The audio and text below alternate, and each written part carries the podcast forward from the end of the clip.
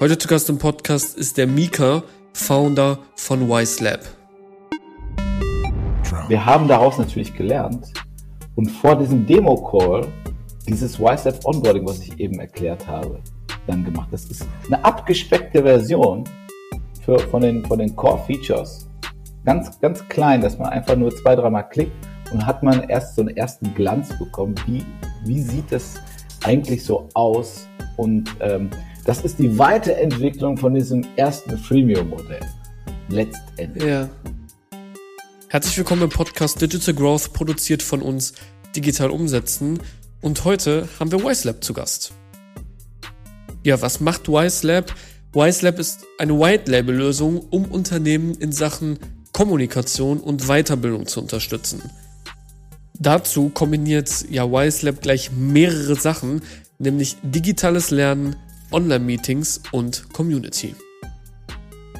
Mika erzählt uns heute im Podcast vor allen Dingen, wie sie anfangs durch Messestände ihren ersten größeren Kunden gewinnen konnten und warum sich die Stände trotz des wirklich sehr hohen Preises rentierten.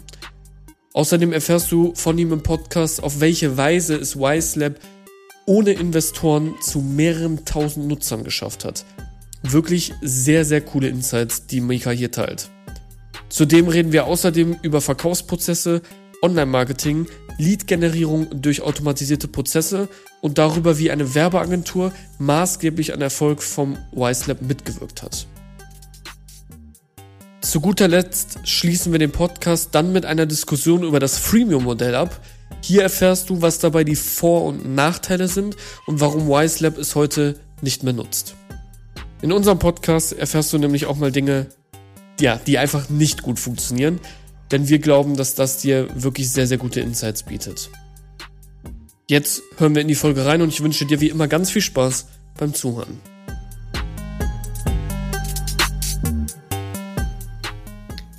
Herzlich willkommen im Podcast, Mika. Freut mich sehr, dass du heute hier bist. Äh, ebenso, Pascal. Vielen Dank. Sehr gerne. Äh, ja, wir, wir reden direkt über WiseLab, oder? Was, was macht ihr mit WiseLab? Stell dich mal kurz vor und äh, hau hinterher. Was machen wir mit WiseLab? Ja, wir versuchen Unternehmen ein bisschen besser in Sachen Weiterbildung und ähm, generell Kommunikation zu unterstützen. Ähm, das Ganze mit Software as a Service. Wir nennen das mhm. ein White Level Learning Management as a Service oder LM SaaS. Ähm, WhatsApp kombiniert digitales Lernen, so genanntes E-Learning und Online-Meetings mit Community-Funktion. Das ist so WhatsApp in a nutshell sozusagen. Okay, das sind natürlich viele, äh, viele unterschiedliche Themen, die dort kombiniert werden. Sehr viele interessante Themen. Äh, Community hat man rausgehört. Ähm, gibt es denn so einen Punkt bei euch, der so besonders hervorsticht, wo du sagst, boah, das ist eigentlich so der Point von WiseLab, wo die Kunden, die es gerade auch aktuell benutzen, sagen, boah, das hat, das kommt am meisten bei mir zum Einsatz? Äh, definitiv ist das bei uns das Microlearning. Das ist so ein bisschen anders mhm. als das, was man aus dem Learning Management kennt. Ja, man kennt diese ganzen äh, Moodles und diese klassischen Kurse, sage ich jetzt mal. Dafür braucht man immer ein bisschen Zeit. Ähm, man muss da relativ viel investieren, um auch was rauszubekommen. Äh, letztendlich geht es beim Microlearning darum, kleine äh, ähm, Lernhäppchen oder Lerneinheitshäppchen äh, zu jeder möglichen Zeit einfach über das Smartphone einfach aufrufen zu können und das dann mit dem Content ähm, der jeweiligen Firma, die bei uns kauft, weil die sind letztendlich die, die auch den Content selbst einbauen. Also es geht um deren Prozesse, es geht um, um deren ähm, Dienstleistungen, deren Produkten. Ja, äh, und das ist uns halt auch sehr, sehr wichtig. Und wenn man das in so kleine Einheitchen packen kann und täglich mal so ein bisschen ähm, sich weiterbildet und das äh, sehr nachhaltig, das ist das wichtige Wort hier, ähm, dann ist es natürlich auch genau das, was die Unternehmen dann bei uns benutzen. Okay, und der Community-Aspekt ist da auch irgendwie drin. Das heißt also, jedes Unternehmen, was WiseLab benutzt, wollt ihr dann deren eigene Community innerhalb deren eigenem Ökosystem schaffen oder wollt ihr die auch miteinander connecten wie, ähm, ich würde jetzt nicht sagen wie ein Two-Sided Marketplace, aber äh, wie mehrere Unternehmen miteinander als eine Community, dass jeder von jedem lernen kann? Ich glaube, das ähm, größte Problem, was man bei so einem Lernsystem hat, ist die Motivation. Ja, ähm, als Mitarbeiter, da gibt es zwei Möglichkeiten. Ähm, man wird entweder gezwungen oder ähm, man, man bringt die Motivation selbst mit. Und ja. das Zweite ist sehr schwierig, gerade in, in, einem, in einem Arbeitsumfeld. Und mhm. ähm, wir haben uns gedacht, wie, wie können wir das vielleicht ein bisschen äh, lockerer gestalten? Und da haben wir diese ganzen Community-Funktionen ähm, für diese Motivation mit eingebaut. Äh, ich kann mal eben mit meinem, mit meinem Vorgesetzten äh, chatten. Eine kurze Frage. Mhm. Ne? Ähm, WhatsApp ist immer so ein Problem auf der Arbeit und so weiter. Oder ich stelle meiner Gruppe, meiner Lerngruppe oder, oder meinem, äh, meiner Abteilung, wenn ich in, in der Abteilung bin, äh, in, in, in unserem Gruppenforum eine, eine Frage. Und da kann jeder halt drauf antworten. Und mit sowas kann man echt die Motivation zum Nutzen der Software auch ähm, ja, beflügeln, will ich mal sagen. Ähm, das heißt aber nicht, dass unsere Kunden das nicht ausstellen können. Also das war sehr, sehr wichtig zu sagen, okay, ihr habt die Möglichkeiten, ihr könnt aber auch mit einem Klick sagen, ich möchte diese Funktion nicht benutzen. Mhm. Okay, das heißt also, die Wahl bleibt demjenigen selber. Genau. Was er möchte, was er benutzen möchte und wie er es benutzen möchte. Also ich sage jetzt mal Core Functionality, ähm, alles in, in Sachen äh, Lernen und ähm, Informations sage ich jetzt mal, äh, ja, falsch. Also wir haben zwei Lernmethodiken bei uns im System. Mhm.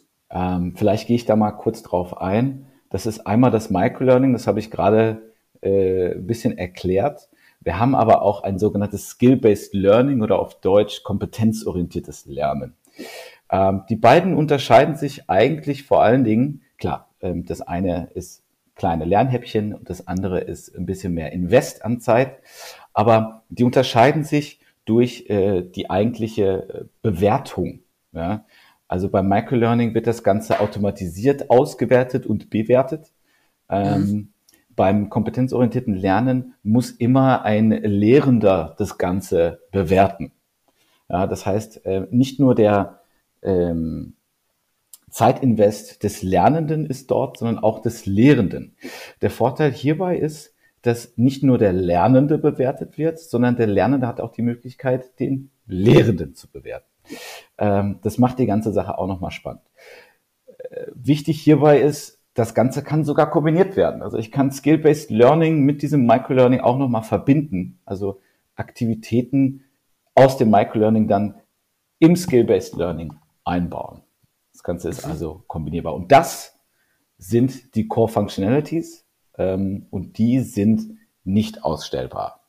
Ja. Ich kann mich für eins von beiden entscheiden, aber eine Core Functionality muss natürlich bleiben, sicher. Ja, natürlich. Ähm, sonst wird das ganze System gar keinen Sinn machen. Aber äh, das sind die, die Core Functionalities und das ist das, was benutzt werden muss. Okay. Für mich auf jeden Fall sehr verständlich.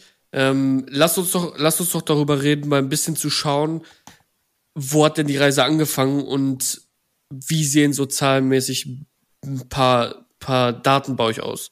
Also vielleicht noch wichtig zu erwähnen, seit wann es euch gibt und seit wann ihr das quasi macht.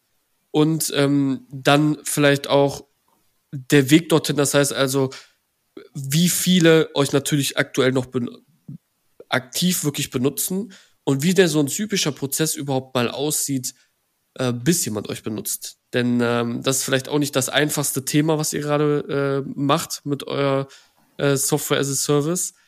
Und ähm, deswegen vielleicht erstmal zur ersten Frage zurück. Seit wann gibt es euch? Oder seit, seit wann seid ihr eher gelauncht, sagen wir es mal so? Das ist äh, eine sehr interessante Frage. Also ähm, gegründet habe ich die Max IT GmbH äh, 2014, also vor, vor sieben Jahren. Das Ganze hat natürlich nicht mit dieser, mit dieser YSAP-Software angefangen, sondern wir haben als klassisches äh, Softwareunternehmen angefangen. Das heißt, ja. es kam, äh, es kamen Kunden auf uns zu, oder wir kamen auf Kunden zu und haben gesagt, pass mal auf, wir machen hier entweder klassisch äh, Wasserfallprogrammierung, also ähm, mit, mit Lastenheft und so weiter und so fort, oder wir gehen in die agile Programmierung, aber wir programmieren das, was ihr braucht. So. Ob das jetzt von uns kam oder von denen, das ist ja erstmal egal. So haben wir angefangen. Haben ein paar größere Projekte gemacht mit, ähm, mit AEG zum Beispiel, waren einer mhm. der ersten, die ähm, Bluetooth-Steuerung für Lampen entwickelt haben, äh, aber auch die Hardware dazu. Das war so unser allererstes größeres äh, Projekt. Ähm, natürlich ist das immer sehr, sehr schwierig, weil man, man braucht immer den ständigen ähm, man braucht immer ständig Kunden, die irgendwas brauchen, wo man immer weiterentwickeln kann oder neu entwickeln kann. Und da haben wir gesagt, okay, wir brauchen irgendwann eine, eine eigene Software, eine Standardsoftware, die wir äh, etwas customized dann ähm, anbieten können. Und die mhm. Idee zu WiseLab, die kam mir, da war ich in, in einem Elektrofachmarkt. Ähm, es gibt zwei große, die gehören auch noch zusammen. Also äh, man kann sich vorstellen, wer, wer das ist. Und ich musste einen Router kaufen. So. Und äh, ich bin dann dahin gefahren, habe eben im Handy kurz geschaut, was gibt's für Router, was sind meine Anforderungen, zehn Minuten Arbeit reingesteckt, okay, ich habe so eine ungefähre Idee, was ich so brauche. Ja, bin dann zum Berater gegangen, weil ähm, ich kannte jetzt nur, natürlich nur diese, diese, diese kleinen Informationen über die Sachen, die ich brauche. Und habe dann den den äh, Verkäufer, sagt man ja, äh, gefragt, ähm, ich brauche das und das und das, äh, was würdest du mir da empfehlen? Das erste, was er macht, ist natürlich, geht dann zu dem teuersten Produkt und sagt so, das, das kann alles, was, was du brauchst. Das ist jetzt erstmal nicht falsch. So, ich sag aber, ähm, ich brauche wirklich nur diese drei, vier Funktional, äh, Funktionalitäten und äh, kannst du mir was vielleicht im Mittel- oder ähm, kleineren Preissegment zur Verfügung stellen? Und er sagt er, ja, eigentlich können die alle irgendwie was in der Richtung. Musste, guck einfach auf die Packung. Und das ist einfach kein gutes Verkaufsgespräch. Und äh, es hat sich herausgestellt, ich habe mich relativ lange mit ihm noch unterhalten, dass das Wissen über die Produkte, über seine eigene Abteilung nicht so detailliert war, wie es eigentlich sein sollte. Und das ist nicht unbedingt seine mhm. Schuld. Ähm, ich habe natürlich gefragt, wie lange ist er da? Der hat die Ausbildung dort gemacht und war da schon Geselle seit, ich glaube, vier Jahren ähm, dass, dass das Unternehmen möchte ja, dass die Produkte verkauft werden. Und das Ganze funktioniert nur mit Schulung. Ob das jetzt digital ist oder ob das ähm, in, in einem Haus ist über ein Wochenende, wo, wo das ganze, die ganze Abteilung da reingesteckt wird. Das ist jetzt der klassische Weg oder, oder äh, Face-to-Face-Schulung oder wie auch immer. Aber das mhm. muss natürlich vom, von der Firma kommen. Ja, und die Idee ist dann natürlich äh, entstanden, ähm, das, was ich da gemacht habe, kurz geguckt, was, was habe ich für Produkte, äh, was interessiert mich, ähm, was kann ich so fragen. Dieses ähm, Microlearning, das äh, war damals schon äh, interessant in den USA, ähm, wollte ich dann auf den deutschen Markt ummünzen mit einer eigenen Software. Mhm. Ja. Das Ganze haben wir dann angefangen, ich glaube, 2016 zu programmieren. Äh, 2017 oder 18, ich meine, es wäre Anfang 18. Ja, zwei, an, Anfang 2018 haben wir so angefangen, ähm, WiseLab als, ich sage jetzt mal, WiseLab 1 nennen wir das, unser MVP. Zu launchen. Äh, genau, zu launchen und mhm. auch direkt versuchen zu verkaufen. Ähm, Unsere Vertriebskanäle damals waren vor allem Messen.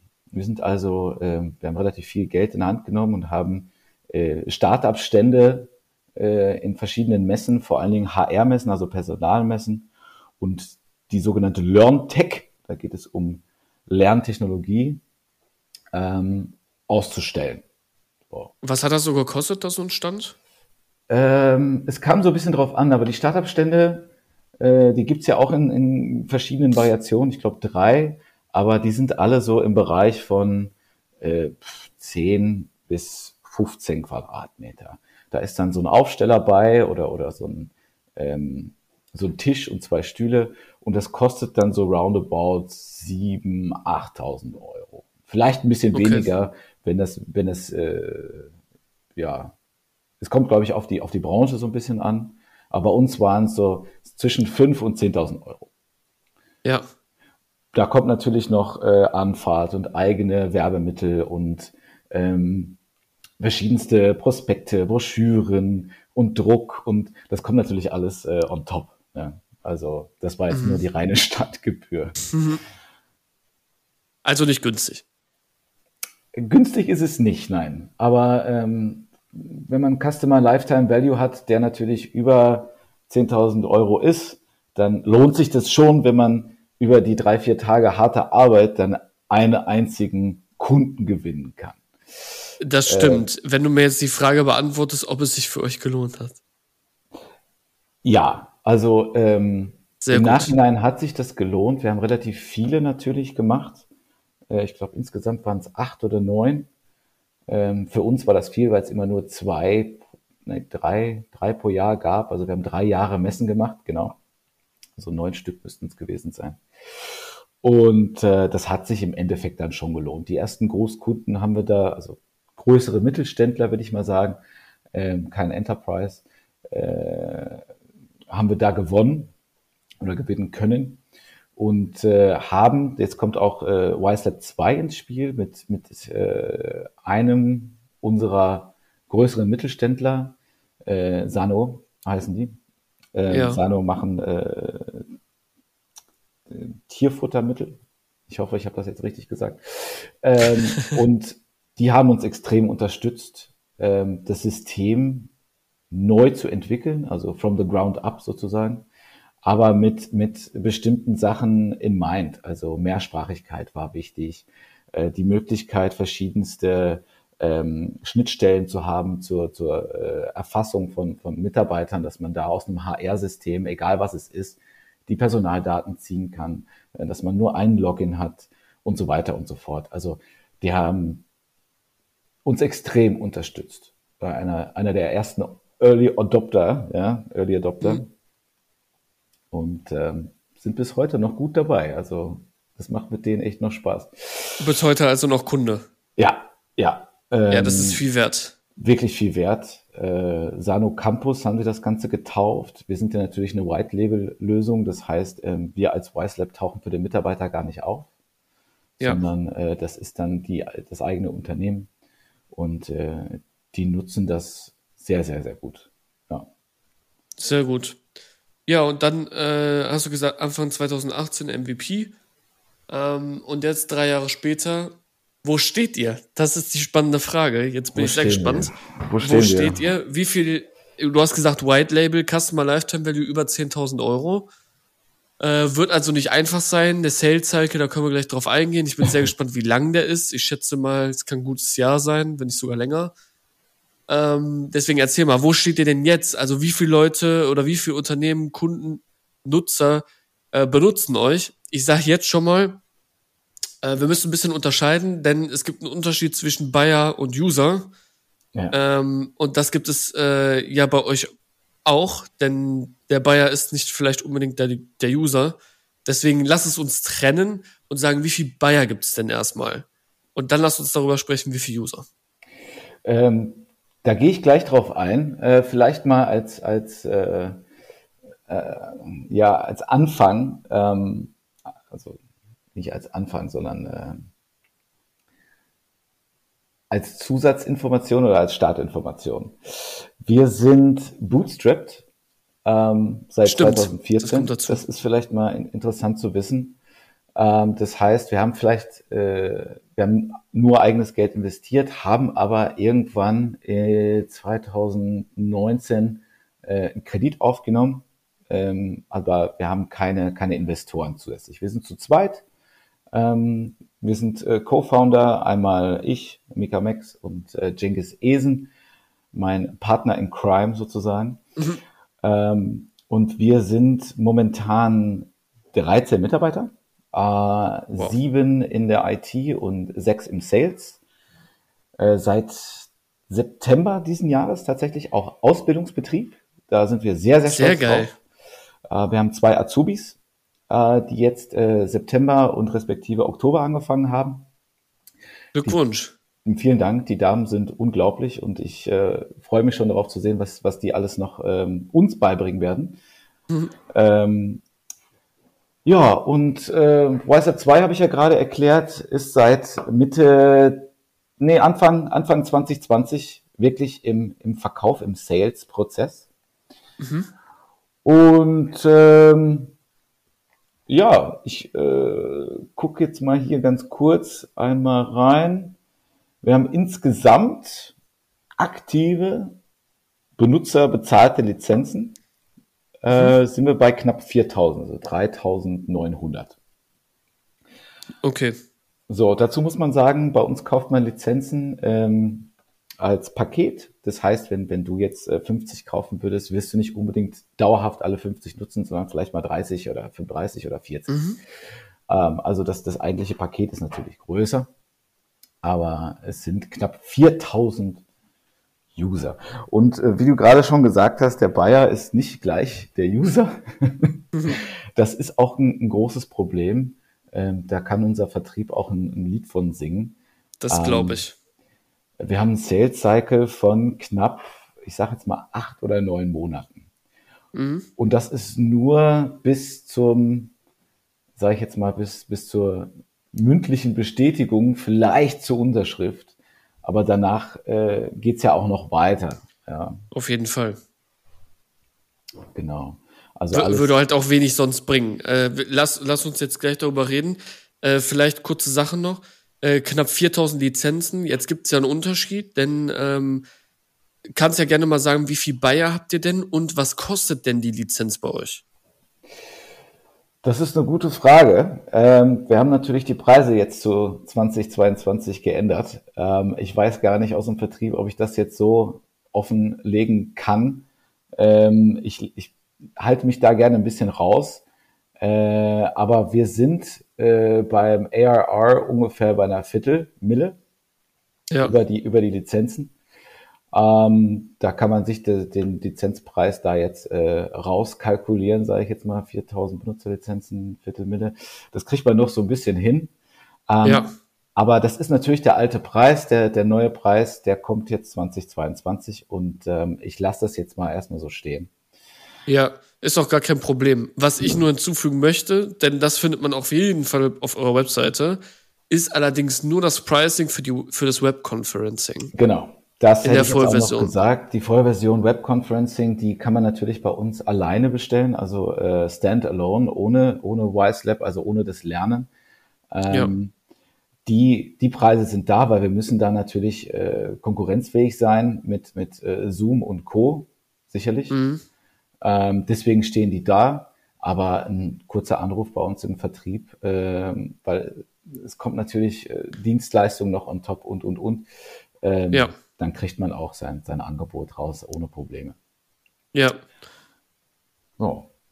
Dann, dann, äh, okay, wir, wir wissen jetzt, äh, was es ungefähr kostet, könnte, könnte man sich selber ausrechnen, finde ich auch ganz spannend.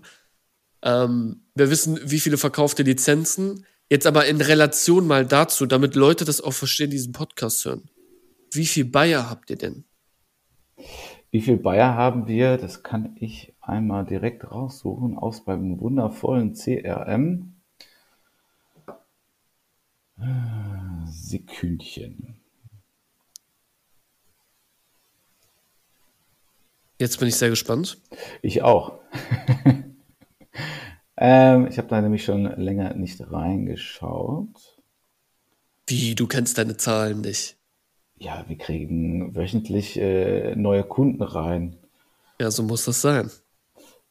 Ähm, insgesamt sind es 62. 62. 62. 62 Buyer. Die kaufen natürlich dann äh, die Lizenzen für die Firmen. Also für die ja, Firma. klar sicherlich. Und ähm, ein Jahreslizenz ist das dann? Ähm, wir haben genau Jahreslizenz. Also äh, ja, das wäre noch pro, wichtig. Pro ja, dachte ich schon. Ja, genau. Wir rechnen immer ARR, also Annual Recurring Revenue beziehungsweise in dem Fall Jahreslizenz. Es geht natürlich aber auch pro Monat bezahlbar. Ähm, ja. Aber das sind zu anderen Konditionen. Genau. Aber ist klar. Genau. Ähm, das, weil das, was, was wirklich wichtig ist für, für alle Zuhörer, wir reden immer von aktiven Nutzern. Was im Endeffekt auch das Interessanteste ist. Bei der Enterprise ist es halt sehr oft so, dass du nicht, also du musst unterscheiden zwischen Buyer und Nutzer. Das ist in den meisten Fällen ist der Buyer auch oft der Nutzer. Bei Enterprise ist es aber ganz oft ganz, ganz anders. Und äh, warum ist das wichtig? Für Leute, die zuhören, vielleicht auch in den Podcast wollen. Wir werden immer gesagt, ja, wir haben aber vielleicht noch nicht so viele Kunden. Ähm, ja, es gibt aber einen Unterschied, weil man muss das immer ein bisschen in Relation setzen. Jetzt sagst du mir, ihr habt 62 Buyer. Viele verstehen darunter vielleicht Nutzer, was aber nicht stimmt, weil ihr habt über 4000 Nutzer, aber 62 Kunden. Die Zahl 62 ist vielleicht klein, die Zahl 4000 ist aber eine andere Größe. Und deswegen ist es vor allen Dingen bei Enterprise immer sehr, sehr wichtig zu unterscheiden zwischen Buyer und Nutzer. Davon kannst du jetzt gleich was erzählen, wenn wir nämlich darauf eingehen, wie so ein Sales-Prozess gestaltet ist. Denn verkaufen tust du das dem Buyer.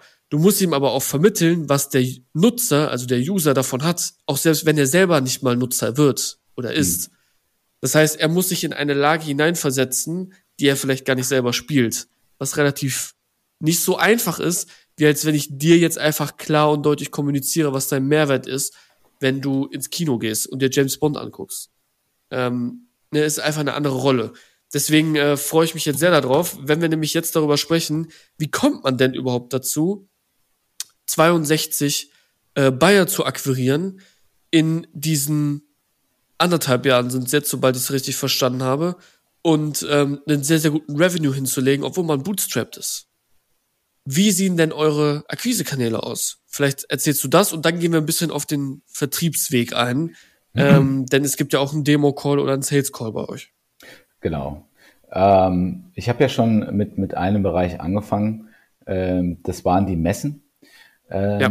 Die, dadurch, dass man persönliche Gespräche hat und, und da ist ja dieser Demo-Call, den du gerade angesprochen hast, fast schon vor Ort. Klar, die gucken sich äh, an, an einem Tag erstmal 50, 60, 70 verschiedene Softwares an ähm, oder, oder Dienstleistungen und Produkte ähm, und haben das dann am nächsten Tag vergessen. Da ist natürlich wieder dieser klassische Vertriebsweg, ich rufe da an, äh, mach nochmal einen Termin, frag mal, ob alles in Ordnung war und äh, habe dem natürlich auf der Messe selbst irgendwelche Goodies mitgegeben.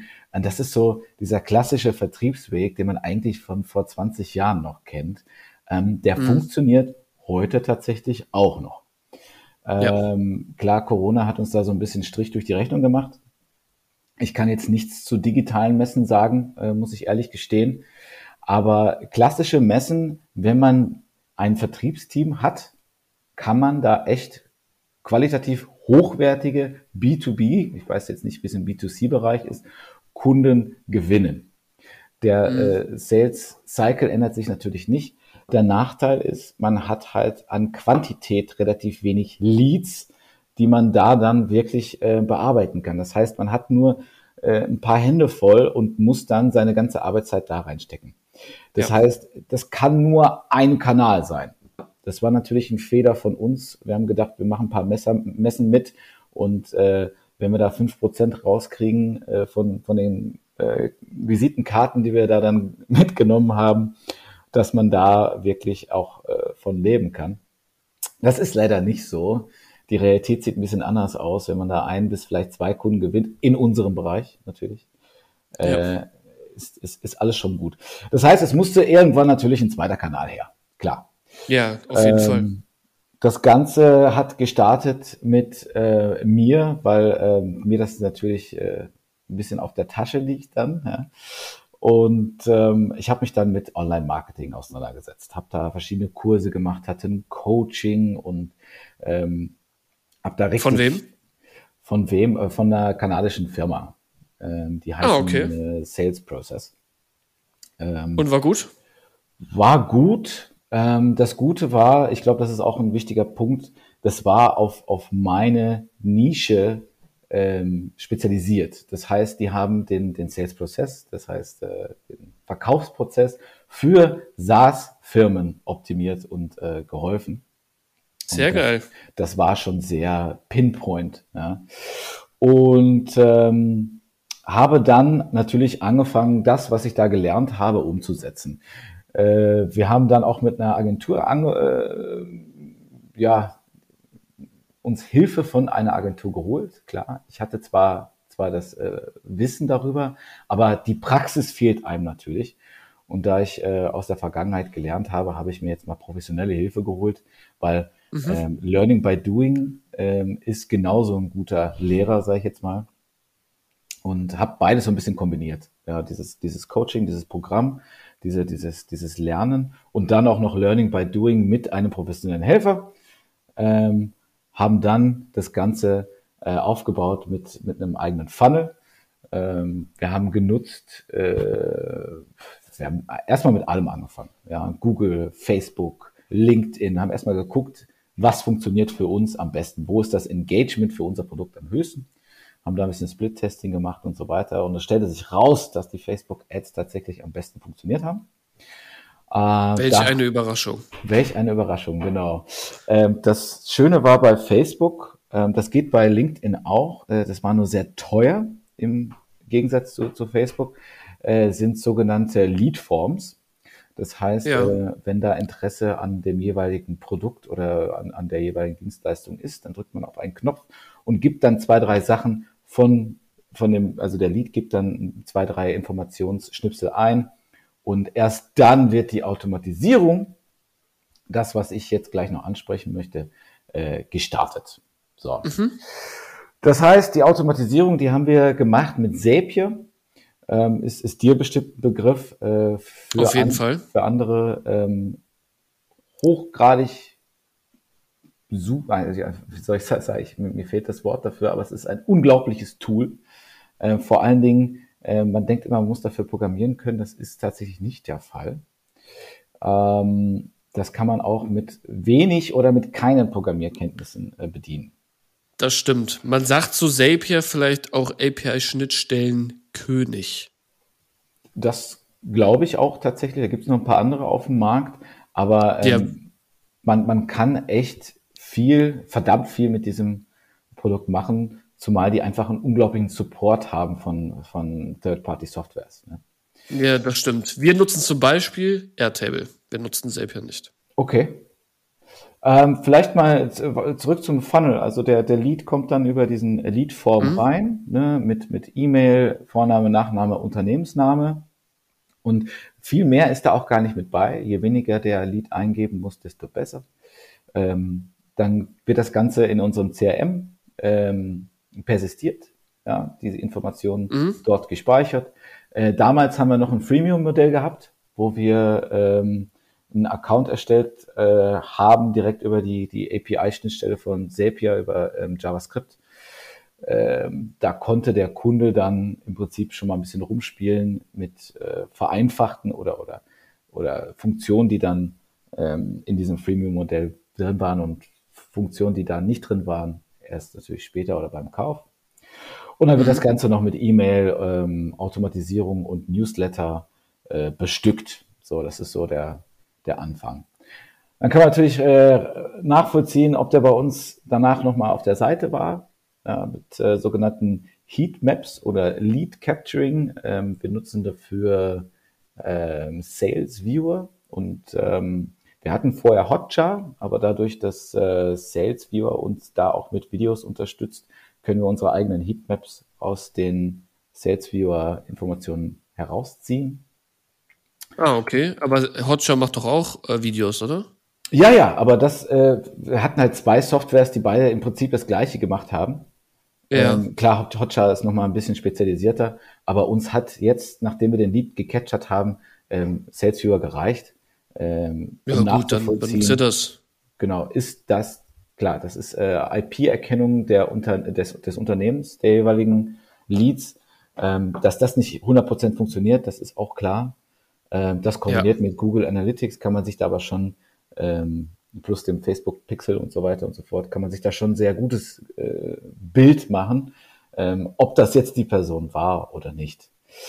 Ja, ja und ja. dann dann nach diesem ganzen Automatisierungskrimskrams äh, geht der Prozess natürlich dann an den Vertrieb weiter. Und äh, der Vertrieb ja. ist natürlich äh, das Herzstück des Ganzen und muss dann da äh, ja Schweiß und Tränen reinstecken, um hoffentlich irgendwann zum Abschluss zu kommen. Das heißt, es wird ein Termin mhm. ausgemacht. Ähm, das geht dann über, äh, gut, das ist heute fast schon normal, über Calendly oder wir nutzen Harmonizely.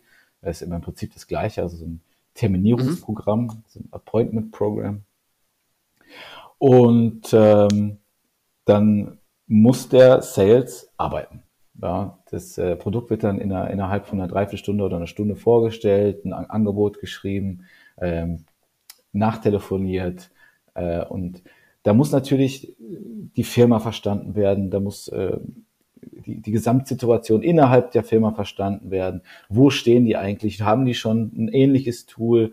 Und da geht's, geht eigentlich die, die richtige Arbeit los. Aber dass man den Lead erstmal, ähm, ja, zumindest hat in einem, also gecaptured hat, das ist schon viel wert. Aber ohne, ja. ich glaube, B2B, ohne eine starke Vertriebsmannschaft, ohne jemanden, der dich wirklich äh, an der Front unterstützt, äh, das geht nicht. Ähm, Schwierig. Vielleicht, vielleicht haben andere da, da bessere äh, Möglichkeiten, aber wir haben ein sehr erklärbedürftiges Produkt und da ist es fast unmöglich. Mhm. Und dann, also ihr habt äh, hauptsächlich dann Kanäle, also ihr habt euch, ihr habt euch Traffic erkauft. Das genau. ist es ja am Ende des Tages. Ähm, habt ein Leadform gebaut Automation hin zur Kalend äh, Kalender, wollte ich schon sagen, Kalendereintragung. Ähm, hab die mit SalesView nochmal zurückverfolgt und dann nochmal wahrscheinlich outbound-mäßig angegangen, falls sie sich nicht eingetragen haben. Davon gehe ich jetzt genau. einfach mal aus. Ganz genau. Und dann ähm, habt ihr sie in einen Demo-Call reingeholt, richtig? Richtig. Okay, gab es neben dem, dass ihr ähm, diese Automationen hattet und die ähm, LinkedIn oder Facebook Ads geschaltet hat, gab es noch was anderes, was großzeitig für diese 62 Kunden gesorgt hat? Oder sagst du, das war größtenteils unser Prozess? Das war definitiv größtenteils unser Prozess. Klar, da sind noch ähm, die, die Messen, die äh, äh Außer die Messen jetzt. Ne? Weil ja, ja, klar. der Sales-Prozess ist ja, ist ja sehr, sehr langwierig bei uns. Ähm, das war aber letztendlich, ja klar, wir haben noch andere Sachen ausprobiert mit, ähm, mit äh, Landing Pages und, und diese, diese, ich sage jetzt mal B2C Funnels, weil da funktionieren die besser, weil man da eher mit Quantität mhm. arbeitet. Aber dadurch, dass wir Unterstützung hatten von einer Agentur, die diese Ads mit uns wirklich mit, die haben wirklich viel Wissen gehabt, was ich natürlich gar nicht haben hätte können, weil mir die Praxis gefehlt hat. Fehlt. Äh, genau. Und da ähm, haben wir sehr ich sage jetzt mal, die, die Qualität der Leads, die wir da erwirtschaftet haben, ähm, die war schon sehr hoch. Das ist äh, schon mal gut. Genau. Und das ist äh, im B2B-Geschäft äh, sehr, sehr wichtig. Ja. Klingt aber so jetzt für mich, als würdet ihr nicht mehr mit der Agentur arbeiten. Genau, wir haben, wir haben jetzt erstmal die Ads ausgestellt, weil wir äh, uns spezialisiert haben auf äh, bestimmte Bereiche, auf bestimmte Nischen und eher mehr Outbound machen weil ähm, ah, okay. Leads, klar, die, die, die, Quanti die, die Qualität der Leads war zwar relativ hoch, aber wir hatten natürlich auch hohe Quantität. Kosten. Das heißt, äh, das auch. Aber ja, äh, das muss natürlich alles bearbeitet werden. Und äh, wir hatten das Ganze erstmal ausgestellt, weil wir genug Futter hatten. Ja? Mhm. Und ähm, die Vertriebsmannschaft, die musste jetzt natürlich da, wo wir damit angefangen haben, erstmal ausgebaut werden. Das heißt, Prozesse festlegen, dokumentieren, dauerhaft zur Verfügung gestellt haben. Ja, ähm, das war sehr wichtig. Dann haben wir jetzt einen Prozess mit eingebaut in unseren Vertriebsweg, der wirklich, wirklich was gebracht hat. Und das ist eine Sache, die viele Leute vergessen. Use your own product. Ja, ähm, wir haben dann wir sagen immer, WiseLab ist super fürs Onboarding.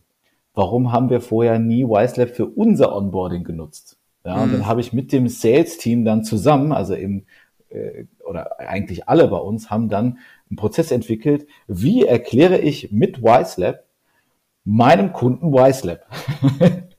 und äh, das ist unglaublich positiv auch zurückgekommen und das ist jetzt in unserem Standardprozess drin. Das heißt, sehr, sehr gut. Use your own product hochgradig wichtig.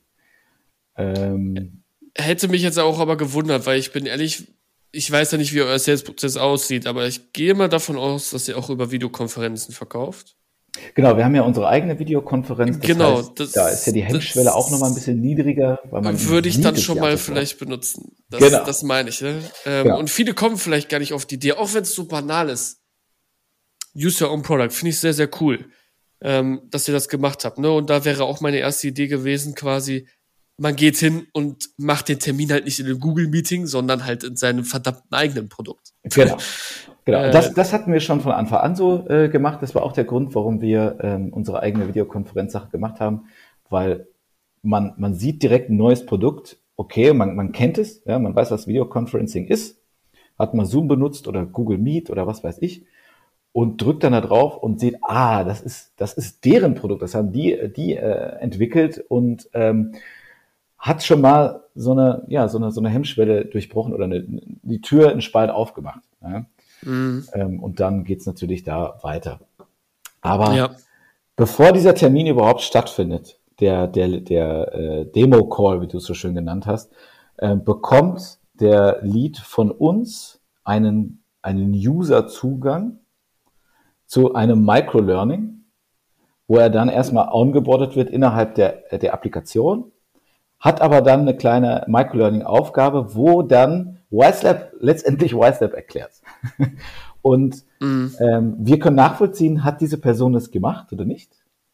Falls es nicht gemacht hat, kann man dann natürlich da nochmal in dem, in dem Demo-Call drauf eingehen. So, komm, wir machen das mal eben zusammen. Das heißt, man hat nicht wirklich was verloren. Aber wenn jemand das gemacht hat, hat man Zeit gewonnen. Und Verständnis. Mhm. Es kann ja auch sein, dass der Kunde sagt, boah, das habe ich gemacht, das fand ich total doof, das ist überhaupt nicht das, was ich suche. Ähm, passiert öfters bei, bei jedem Produkt. Was hat man dadurch gewonnen? Zeit, weil man hat diesen einstündigen Demo-Call, der sowieso ins Nichts geführt hätte, weil diese Person eigentlich was ganz anderes sucht, zurückgewonnen. Ja. ja?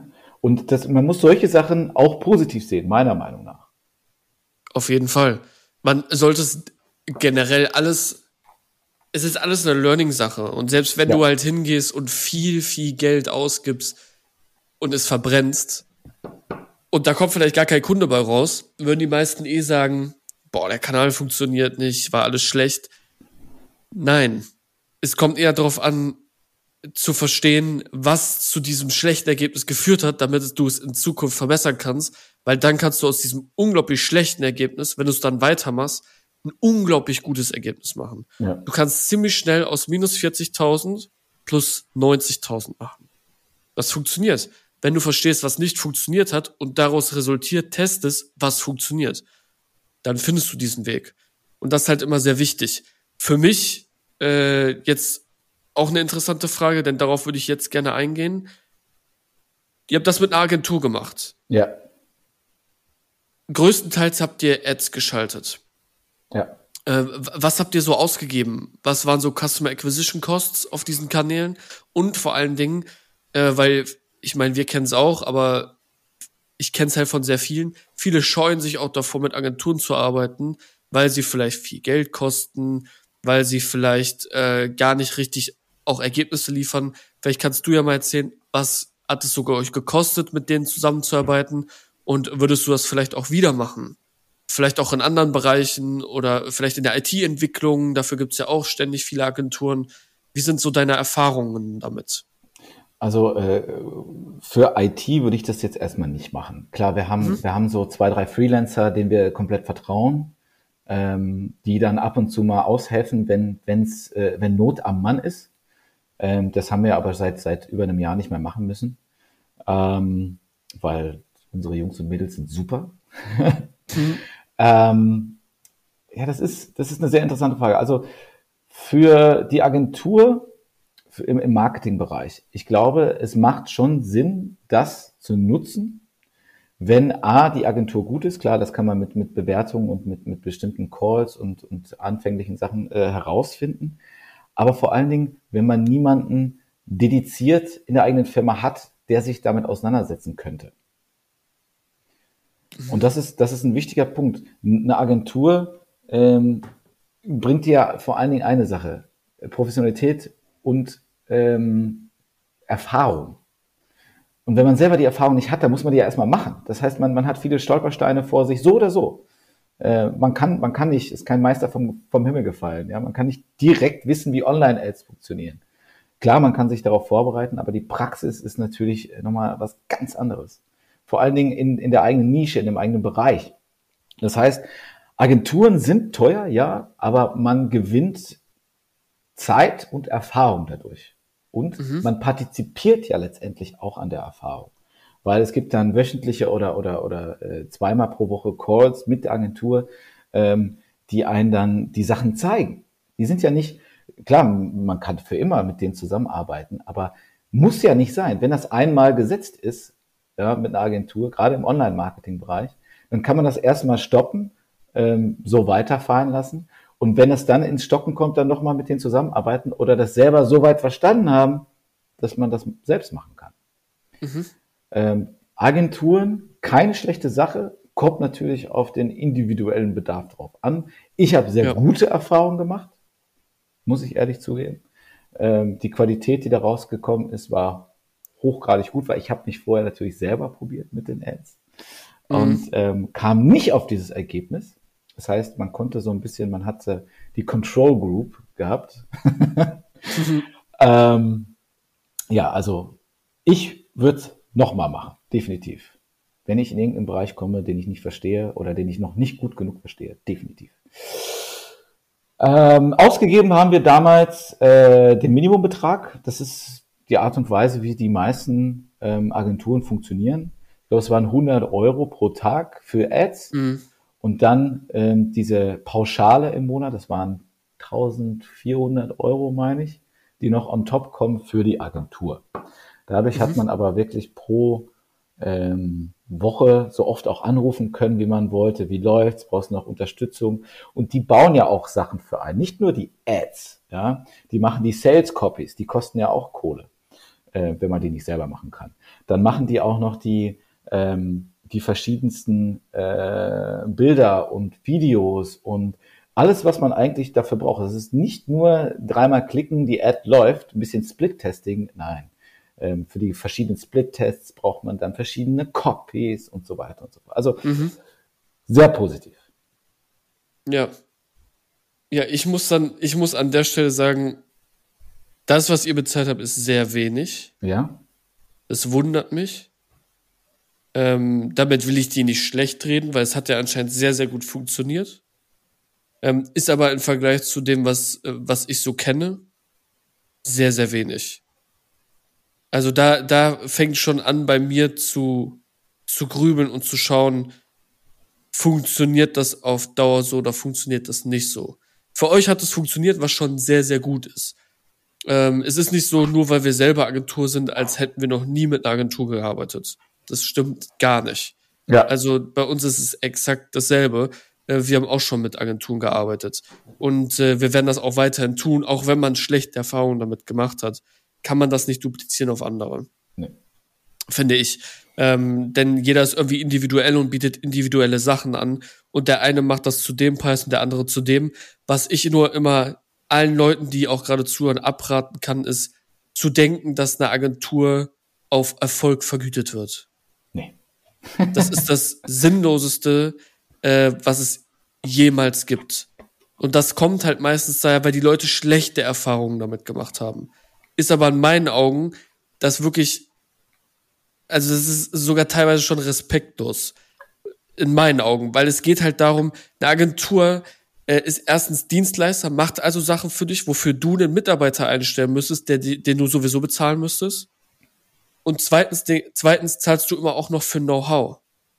Und äh, eine Agentur kann nicht, also eine wirklich gute Agentur kann nicht nur rein auf Erfolg basierend funktionieren, weil die auch alleine viel zu hohe ähm, Kosten an Mitarbeitern haben und dazu kommen Opportunitätskosten etc.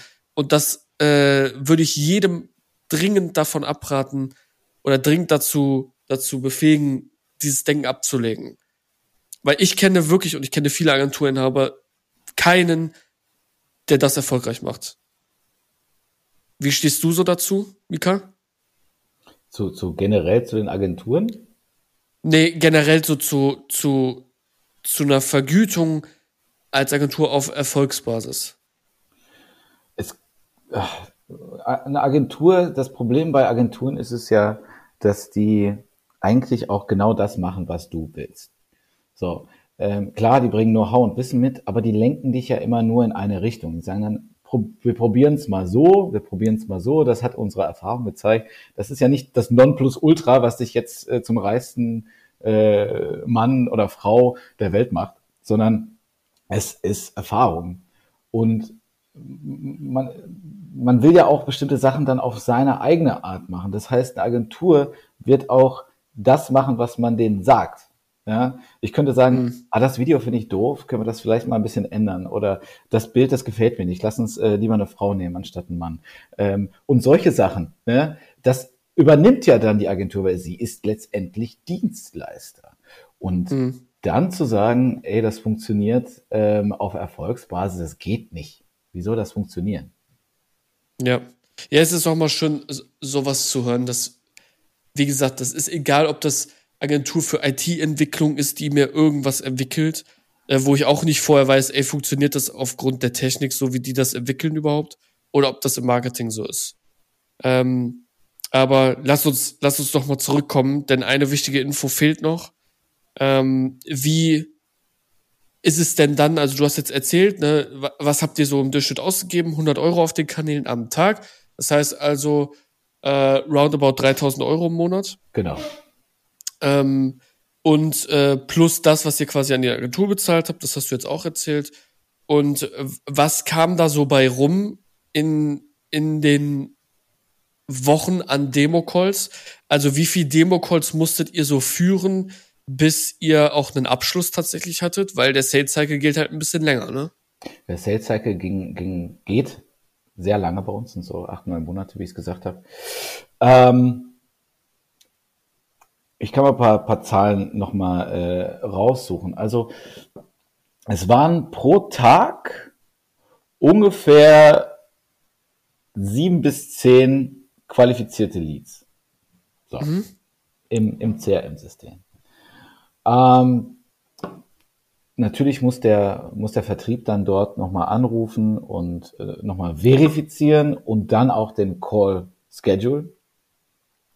Genau, also ähm, also ganz wichtig, da war, das war, das ist keine, äh, das heißt nicht, dass das sieben bis zehn Demo-Calls sind. Nein, nein. Das sind erstmal sieben bis zehn Leads. Ähm, und äh, nicht 100 Prozent davon ist äh, hochgradig qualifiziert, sondern ich sage jetzt mal, zwei Drittel davon waren genau die Personen, die sie auch angegeben haben zu sein. Äh, ja. Oder existierten. Ja. Also die haben sich ja für was eingetragen, ne? Genau. Für, weißt du noch für was? Für den Demo, äh, für, für den Free-Zugang. Die haben, die haben bei uns äh, ah, okay. im Freemium-Modell haben die einen Free-Zugang gekriegt, genau. Okay, das super. heißt, sie konnten schon ein bisschen rumspielen. Wir haben dann gesehen, ob die sich aktiviert haben und dann kriegt natürlich der Vertrieb zurück, diese Person hat sich aktiviert und dann haben wir versucht, am gleichen Tag oder einen Tag später nochmal äh, durchzurufen und dann den Demo-Call zu machen. Es ist super geil. Weißt du warum? Du bist der Erste, mit der Erste, der mir erzählt, dass er als Enterprise-Software ein Freemium-Modell hat. Hatte. Hatte. Hatte. Hatte. Hatte. Kannst du ja gleich erzählen, warum jetzt nicht mehr. Aber äh, ich bin immer verwundert, weil die meisten Enterprise sagen, also der Nutzer heute ist eher dazu gewillt, try before buy. Ist ja. halt einfach so. Ja. So, als Enterprise relativ schwierig, weil du musst ihm das halt alles erklären, bis er dann ins Produkt kommt. Deswegen haben die meisten Enterprises nicht. Ich finde es aber falsch, denn du kannst ihm auch vorher in einem gewissen Rahmen etwas zeigen, selbst bevor er in den Call kommt, weil er dann wenigstens schon mal was Visuelles gesehen hat, weil im Call laberst du ja nur, grob genommen. Vielleicht zeigst du auch ein bisschen was. Ähm, deswegen finde ich das schön, dass ihr das so hattet, ähm, weil das ist, kommt nicht häufig vor, weil die meisten sagen, er ist viel zu kompliziert, ich mache mir die Mühe nicht. Ähm, ist aber sehr interessant. Erzähl mal, hat das funktioniert? oder hat das nicht mehr funktioniert? Und beziehungsweise wieso verwendet ihr das heute nicht mehr? Ähm, wie du gerade schon witzigerweise gesagt hast, wir, wir haben nicht mehr dieses Freemium-Modell, weil es letztendlich ja eigentlich nur so, ein, so eine Art äh, erster Blick sein sollte. Mhm. Ja, du kannst mit dem Freemium-Modell kannst du zwar arbeiten, aber was willst du mit, mit, mit vier Lizenzen? Ähm, da, da kommst du jetzt äh, bei, bei Minimum 20, 30, 40 Leuten kommst du da jetzt nicht weit. Ähm, das heißt, es ging eher so ein bisschen rumspielen, probieren, verstehen. Das ist, wenn du das, das Freemium-Modell, wie wir es hatten, also die, du kriegst dann ähm, unsere Software einfach, kannst du direkt loslegen, bis erstmal komplett äh, overwhelmed. Ja, du weißt überhaupt nicht, was los ist. Klar, du kannst mit mit verschiedenen Tours und ähm, irgendwelchen äh, User Experience Kleinigkeiten da ein bisschen aushelfen, aber es ist nun mal eine sehr komplexe Software. Und mhm. äh, es hat teilweise gut funktioniert. Für die, die Zeit hatten, sich damit zu beschäftigen, die haben dies auch getan. Wir hatten dann Onboarding-Videos gemacht, Tutorials und so weiter und so fort. Es gab also wirklich auch einen positiven, äh, es gab auch Käufe dadurch, klar. Ähm, aber was du eben gerade gesagt hast, wir haben daraus natürlich gelernt. Und vor diesem Demo-Call, dieses YSAP Onboarding, was ich eben erklärt habe, dann gemacht. Das ist eine abgespeckte Version für, von den, von den Core Features. Ganz, ganz klein, dass man einfach nur zwei, dreimal klickt und hat man erst so einen ersten Glanz bekommen. Wie, wie sieht das eigentlich so aus? Und ähm, das ist die Weiterentwicklung von diesem ersten Freemium-Modell. Letztendlich. Ja. Und was wir dann machen, ist in dem Call bieten wir natürlich an, 14 Tage kannst du mal testen. Jetzt hast du das nicht nur selber äh, mitgespielt, sondern auch ähm, die Informationen darüber, wie es eigentlich funktioniert. Und jetzt willst du vielleicht testen und dazu ein Angebot haben. mhm. Und ähm, ja, das ist der, das ist der Prozess. Und äh, der funktioniert, klar, aber gerade unser Sweet Spot sind so größere Mittelständler, also so 300 Mitarbeiter plus. Mhm. Ähm, das ist so der Sweet Spot. Das heißt nicht, dass wir nicht kleinere oder größere haben. Ähm, aber das ist so äh, das, was sich bewährt hat. Es ist ja Trial and Error letztendlich. Auf jeden Fall. Also ist es immer. Ja. ähm, Im Endeffekt ist es das immer. Ähm, wie. Okay, jetzt muss ich kurz überlegen.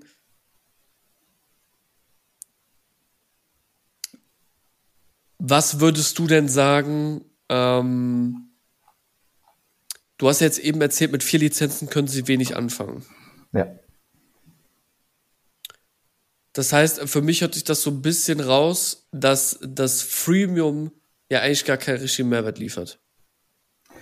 Der Mehrwert war, dass, dass man ähm, die, die Software ein bisschen kennenlernt, ja, dass man äh, alle Funktionen zur Verfügung hat, das den vollen Umfang sehen kann, äh, um dann sich zu entscheiden, will ich damit was machen oder nicht. Wo sich das gelohnt okay. hat, war es bei den, bei den kleineren, bei den Coaches.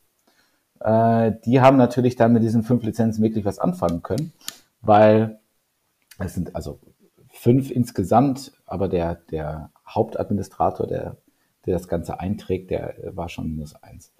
Ähm, der hat dann seine Kunden mit WiseLab, mit, mit seinem Lernmaterial und mit den, mit den Wikis und mit den Foren ausgestattet und mhm. konnte dann sich das weiter aufbauen, hatte dann irgendwann vier und hat dann gemerkt, ja, das funktioniert. Ich kaufe einfach so viele dazu, wie ich Kunden generiere. Davon haben wir noch zwei, drei äh, im System, die das immer noch weitermachen und immer noch weiter wachsen. Aber das ist mhm. natürlich ein, ein sehr kleiner Bereich von dem, was wir eigentlich auch erreichen wollen. Das ist nämlich ja. unser Sweet Spot der, der, äh, mit, der größere Mittelständler. Verstehe ich. Ich will einmal darüber nachdenken, was führt denn jemanden in dem Freemium zu einer bezahlten Variante? wenn man sich das mal, also wenn man das einfach mal so betrachtet. Und das, was, äh, dasselbe gilt übrigens für ein Free, Free Trial. Ja. Ähm, ist, der Nutzer erfährt einen Mehrwert, ist aber dann meistens aufgrund von Speicherplatz, ist vielleicht jetzt das, das beste Beispiel, limitiert in der Nutzung. Ja. Das, was allerdings so wichtig ist, er muss den Mehrwert wirklich erfahren. Sonst wird er niemals kaufen. Und ich frage mich gleich, ähm, dass für die Leute, die 300 Mitarbeiter haben, ob sie wirklich den Mehrwert erfahren haben, unabhängig von der Anzahl der Lizenzen. Und wenn das quasi verbessert wird, ob sie, ob es dann besser funktionieren würde, auch für diese Zielgruppe. Das könnte definitiv sein. Also man, man darf solche Sachen niemals ausschließen, meiner Meinung nach. Äh, mhm. Wenn man die Kapazität hat ähm, und die Möglichkeit, solche Sachen auszuprobieren, äh, einen sogenannten Split-Test damit zu machen, dann würde ich das definitiv äh, machen wollen. Wir haben natürlich diese, diese Split-Testing-Sachen gemacht. ähm, klar, wir, wir lernen auch aus solchen Sachen und haben dann auch in den Calls erfahren, ja, ähm, ich habe den Zugang gar nicht erst aktiviert oder wenn sie es aktiviert haben, dann äh, haben sie kurz zwei, dreimal geklickt und dann ausgemacht. Das ist in unserer Welt natürlich sehr schwierig, weil wir ein extrem ja. erklärbedürftiges Produkt haben. Ähm, wir haben aber den Flaschenhals erkannt und daraus dann eine, eine Lösung entwickelt. Dieses äh, mhm. WiseLab mit WiseLab, ja. Ja. Ähm, aber okay. dass das, das ist jetzt nur für uns so. Ich glaube schon, dass dieses Modell bei anderen funktionieren kann. Aber man muss es definitiv ausprobieren. Da gehört ja auch ganz viel zu. Ich meine, im Endeffekt kommt es auch darauf an, wie du demjenigen, der vielleicht nur fünf Lizenzen hat und dem reicht das überhaupt nicht, klar machst und sagst, ey, hör mal zu, das war nur als Test. Wenn du mal wissen willst, wie das für dein 300-Mann-Team ausschaut, buch dir hier einen Demo-Call. Ne? Das ist halt, das sind ganz viele verschiedene Dinge, die man dort testen kann. Und das, was ich immer nur wichtig finde bei einem Freemium, weil wenn du schon ein Freemium hast, dann wird es auch immer Leute geben, die immer definitiv in diesem Freemium hängen bleiben. Ja. Die werden nie in, im ganzen Leben werden die kaufen. Das ja. ist einfach so. Ähm, Perfektes Beispiel bin ich übrigens. ja? ja, ich äh, habe sehr viele Tools, die ich auch bezahle. Aber ähm, ein perfektes Beispiel ist, äh, wie ich Dropbox nutze. Ich habe irgendwann äh, da gab es noch dieses äh, Refer a Friend Modell, wo man dann. Äh, genau, da kriegt man äh, Das ist das, was ich meine. Da kriegt man Stockplace, also Gigabyte Speicherplatz. Die, die sind natürlich jetzt äh, profitabel, ja. Aber ja, ich habe hab so viel, ähm, so viele Freunden das auch empfohlen, die selber jetzt auch bezahlen, teilweise. Ähm, aber ich bin immer noch in diesem Freemium-Modell hängen geblieben und ich nutze das immer noch. Ja, täglich. Ja, ja lustig. Aber äh, ich finde es super, wie ihr das wie ihr das macht, ähm, dass, dass ihr auch dahin gekommen seid, mal etwas anderes zu machen, auch demjenigen vorher etwas zu zeigen, ähm, das einfach mal zu testen, als stumpf, also stupide in so einen Call zu gehen und dem per Videopräsentation irgendwie was zu zeigen. Das macht jeder. Äh, weil erstens macht das jeder und zweitens darf man auch nie vergessen, musst du auch erstmal überlegen, ob du mit dem Entscheider sprichst. Ja. Und äh, selbst wenn du mit dem sprichst, heißt das nicht, dass er das alleine entscheidet. Nee. Und dann ist er nämlich derjenige, der losrennt und in Abteilungen für Abteilungen abläuft und dann das kommunizierst, was du ihm kommunizierst. Und du kannst davon ausgehen, dass er das zu 100% nicht so kommuniziert, wie du das kommunizierst. Definitiv. Sondern mit Fehlern, mit anderen Ecken. Es sind so viele Faktoren, die dazu spielen. Ähm, deswegen fand ich es wirklich sehr, sehr spannend, wie ihr das gemacht habt. Und du siehst, Mika, wie schnell eine Stunde umgeht. Ja, wir haben gedacht, wir machen es ein bisschen kürzer, aber das ist leider nicht so. Obwohl, das was ist heißt, leider nicht was, so. Was heißt leider? Also mir hat es Spaß gemacht, aber ich habe noch eine ja. Kleinigkeit, ähm, die vielleicht von, von, Interesse ist. Äh, ich baue gerade ein Affiliate-Programm auf für unsere mhm. Web-Conferencing-Software. Ähm, da geht es so ein bisschen darum, wir haben ja gesagt, dass äh, der Preis ist offen und so weiter und so fort. Äh, ich glaube schon, dass das gut funktionieren kann. Ähm, vielleicht mal so ein Appell an die, an die Zuhörer. Äh, vielleicht gibt es jemanden, der sich damit sehr gut auskennt. Ich habe das Ganze jetzt schon mal äh, fertig vorbereitet über ähm, Digistore 24, falls das, äh, falls das was sagt. Ähm, falls sich jemand auskennt, kann diese Person sich gerne bei mir melden. Vielleicht kann man da ein bisschen schnacken, ähm, weil ich nicht ganz genau weiß, ob ich alles äh, richtig aufgebaut habe, aber da fehlt mir so ein bisschen die Erfahrung. Und ich finde leider auch keine, wie eben gesagt, so eine Agentur, die sich nur auf sowas spezialisiert hat. Und ähm, also wenn es jemanden gibt, äh, kurze, kurze Mail. Über Digistore Referrals, richtig?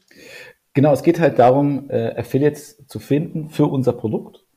Ähm, wir machen das, äh, du hast ja selber eben auch schon gesagt, die, die Web-Conferencing-Software, die ähm, ist 14,99 äh, im Monat, mhm. äh, monatlich kündbar. Ähm, und die Idee ist, dass wir Affiliates finden, die das dann selbst verkaufen über, über Ads oder deren eigene Kanäle oder wie auch immer. Ich, wir geben dann eine Landingpage zur Verfügung. Ähm, und die Person, die das verkauft, bekommt eine Provision. Bei uns ist das jetzt ein bisschen anders. Äh, wir bieten eine Lifetime Provision, äh, Lifetime Provision äh, für äh, diesen monatlichen Betrag, nämlich ein Drittel von dem geht an den Verkäufer. Mhm. Das heißt, äh, je mehr diese Person dann verkauft, kann man im Monat dann mehr verdienen und das dann halt Lifetime. Und Ja. ich kann mir schon vorstellen, dass das spannend ist, aber ich bin bei solchen Sachen immer sehr vorsichtig und ähm, hätte gerne jemanden, der sowas schon mal aufgebaut hat, so ein komplettes Affiliate-System in, in, der, in der Range, äh, der mir vielleicht ein paar Tipps geben kann. Vielleicht kann, kann ich im Gegenzug auch noch ein paar Tipps aus, aus meinen Bereichen äh, geben. Vielleicht ist da einer bei, also super gerne. Falls sowieso jemand dabei ist, der sich Wiselab angucken möchte oder sich mit Mika connecten möchte, findet man alle Links zu, zu Wiselab und Mika auf jeden Fall in den Show Notes. Äh, Mika ist sehr gut auf LinkedIn erreichbar. Und ähm, genau, so soll es am Ende sein. Ich würde jetzt langsam Richtung Ende kommen, beziehungsweise zum Ende kommen und würde schon mal an der Stelle sagen, Mika, vielen, vielen lieben Dank für diese hammermäßige Folge, die wirklich eine Stunde ging.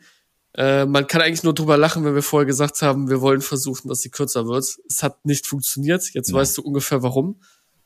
Ähm, aber was ich interessant finde, ist, wenn ihr das Affiliate-System jetzt baut, lade ich dich natürlich herzlich dazu ein, in ein paar Monaten nochmal mit mir zu sprechen.